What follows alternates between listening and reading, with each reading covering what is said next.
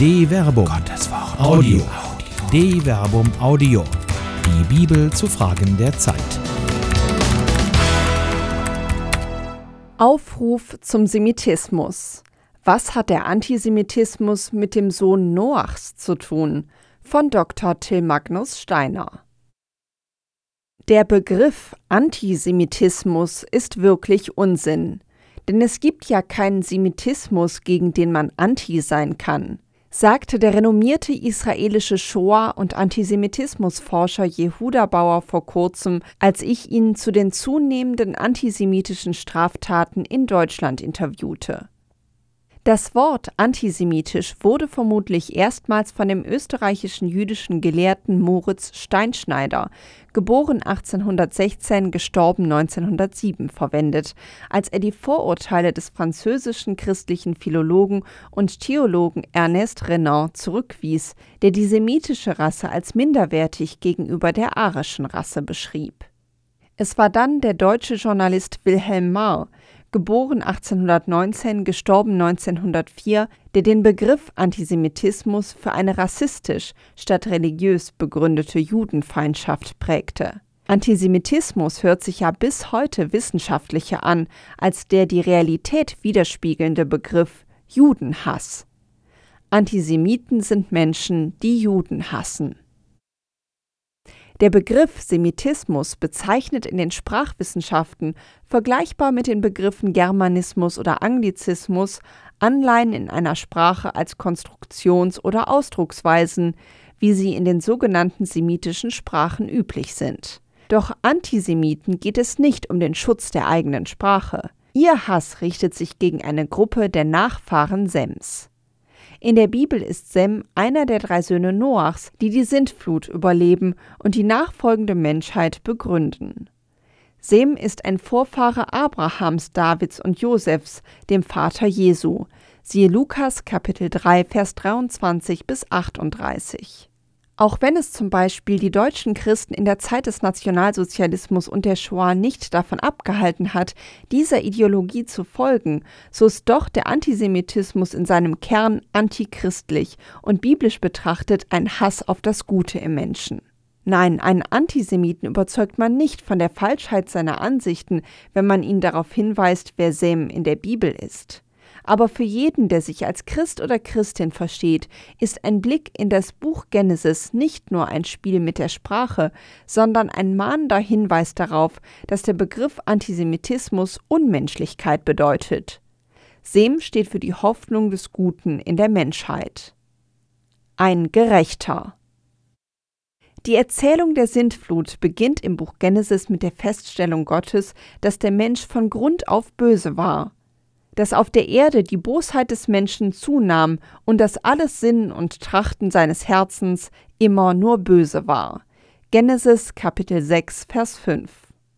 Allein Noach findet Gnade in den Augen Gottes. Denn er ist nicht wie alle anderen Menschen, er unterscheidet sich grundlegend von ihnen.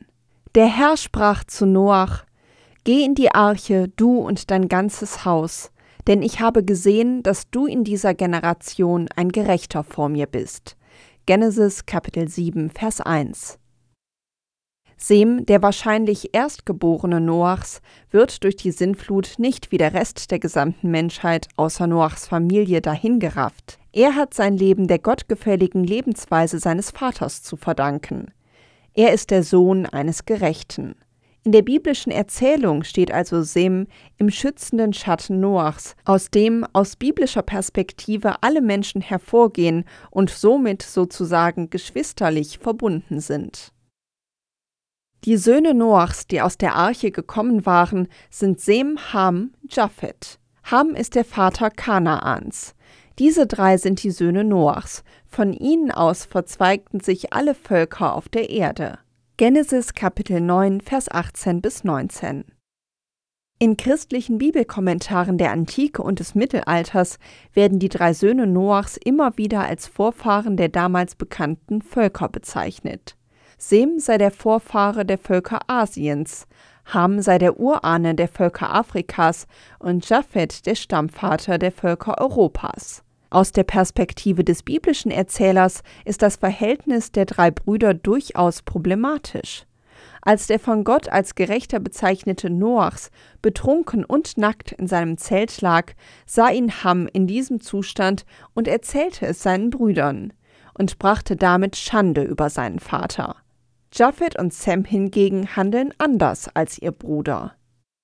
Da nahmen Sam und Japhet einen Überwurf, den legten sich beide auf die Schultern, gingen rückwärts und bedeckten die Blöße ihres Vaters. Sie hatten ihr Gesicht abgewandt, so dass sie die Blöße ihres Vaters nicht sahen. Genesis Kapitel 9, Vers 23. Sie stellten ihren im Rausch entblößten Vater vor den Augen anderer nicht bloß, auch nicht vor ihren eigenen Augen. Sie respektieren ihn als Person und sie schützten seine Würde. Darin ist Sem ein Vorbild. Er ist nicht nur der Sohn eines Gerechten, sondern er handelt auch dementsprechend und dafür werden er und Japhet von Noach gesegnet. Gepriesen sei der Gott Sems, Raum schaffe Gott für Japhet, in Sems Zelten wohne er. Genesis Kapitel 9, Vers 26 bis 27. Aber die Bezeichnung Gottes im Segen Noachs als Gott Sems ist bemerkenswert. So wird er sprachlich in die Reihe der Erzväter eingereiht. Gott ist der Gott Sems, Abrahams, Isaaks und Jakobs, Israels. Aus den Nachfahren Sems wird das Volk Israel hervorgehen, an das sich Gott im Besonderen bindet. Und Japhet, der ebenso wie Sem gütlich an seinem Vater gehandelt hat, wird zwar gesegnet, aber er wird Sem untergeordnet. Gar verflucht wird Kanaan als der erstgeborene Hams, der dessen Schuld tragen muss. Verflucht sei Kanaan, Sklave der Sklaven sei er seinen Brüdern. Kanaan werde sein, Sems Sklave. Kanaan werde sein, Japhets Sklave.